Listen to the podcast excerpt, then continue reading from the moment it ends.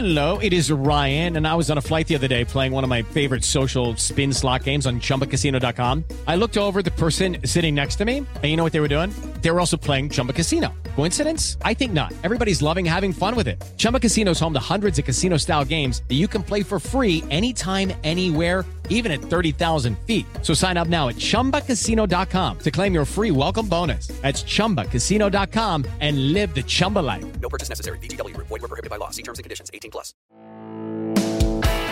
Este es el podcast de Alfredo Romo. 889noticias.mx. Soy Alfredo Romo, me da mucho gusto saludarte y me da todavía más gusto recibir a Fortuna Dichi en este viernes. ¿Cómo estás, Fortuna? Feliz de estar aquí contigo el día de hoy, gracias. Fíjate qué interesante. Cuando hablamos de viernes de sexo, nadie pensaría en el tema mentiras. Pero hay mentiras que tienen que ver con la pareja y por ende son mentiras que tienen que ver con la vida sexual, Fortuna. Así es, así es. ¿Por dónde quieres que comencemos? Ay, bueno, pues ¿por qué mentimos? ¿Por qué mentimos a la hora eh, del sexo? ¿Por qué mentimos con cuántas parejas hemos estado? Ya sea que los hombres exageran y las mujeres disminuimos eh, amantes, ¿no? Sí. Esa es la típica. Eh, ¿Por qué mentimos cuando no sabemos cómo responder ante la vida erótica o sexual que tenemos? Eh, tiene que ver, uno, por ego. Sí. Como si tu currículum sexual Exactamente. no tuviera que determinarte de alguna manera y, y hacerle frente a la sociedad como con dignidad. ¿no? Exactamente. Creo que de pronto puede ser una forma en la de yo fui el primer hombre en esta mujer, ¿no? ¿Sí? E- e- Es como un- una parte orgullosísima y, y quién sabe si de veras fuiste y quién sabe si de verdad este Bueno, es que hay dos maneras de verlo. Una es esa y otra es qué maravilla sería que una mujer te dijera, ha sido el mejor hombre con el que he estado en mi vida. Claro. Pero ¿a Eso dónde te llevo el ego? Depende de lo que quiero atrás, ¿no? Este, puedo pensar que atrás de un eres el mejor hombre de- que, con el que he estado, va, este, me vas a mantener, me voy a quedar contigo en esta relación, me interesa tu lana, me interesa, este, levantar tu ego simplemente porque el encuentro estuvo rico y quiero repetirlo. O sea, probablemente no hay tan malas intenciones detrás. Sí, sí, claro. Oye, ¿cuántas veces los hombres dicen te amo con tal de llevarlas a la cama? O les prometen Yo- las perlas de la Virgen. Sabes qué, Fortuna, Ay, yo ay, con ay. todo el honor del mundo Tú. te puedo decir que nunca en la vida Tú. Nunca jamás. Tú, pero tus cuates, ni no los conozco, no sé ni quiénes son. No, yo tengo pero, algunos en mente, me llegan inmediatamente. Pero Está ¿cómo? Pero- honestamente, pero, pues sí. Pero Fortuna, ni siquiera es necesario. No, no es necesario. La, es mucho más fácil tener sexo que lo que cualquiera puede imaginarse. Pero a ver, si a mí Hablando me dices, honestamente, Sí, ¿eh? honestamente, honestamente voy a decir, si a tú a mí me dices, honestamente, es que de verdad eres lo mejor que me ha pasado. Eh, eh, claro que si estoy dudando en aflojar, aflojo. O sea, sí creo que me conquista mucho más tu verbo que tu pene. Honestamente. Ok. Entonces, pues si tú sabes que a mí me conquista y me llevas a la cama con una seducción que o exageras o mientes, porque a lo mejor hay dos o tres igual que yo, que le estás tratando de seducir para llevarlas a la cama, pues me lo vas a aventar.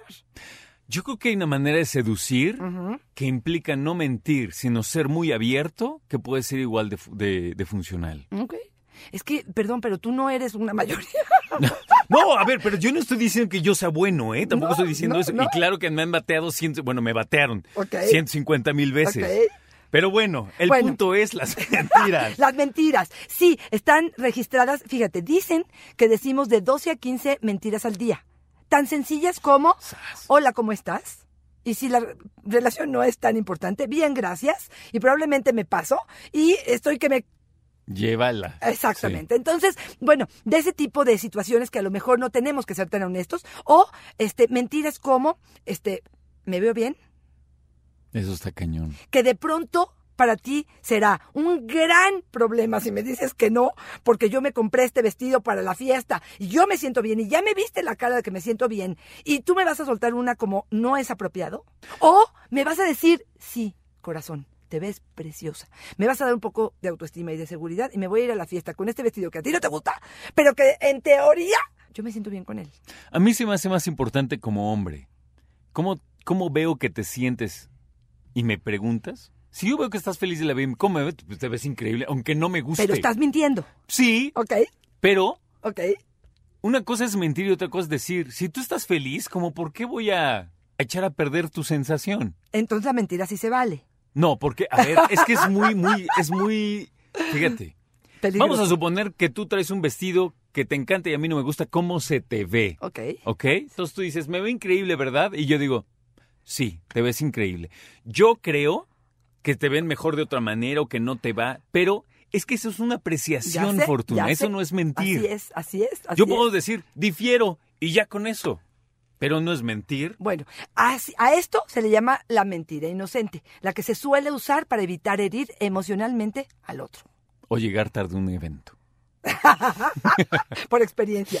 La mentira beneficiosa, la que se usa para tratar de ayudar al otro. Una persona, por ejemplo, esa sí eh, fue un caso real, con una cicatriz bastante importante en su cara.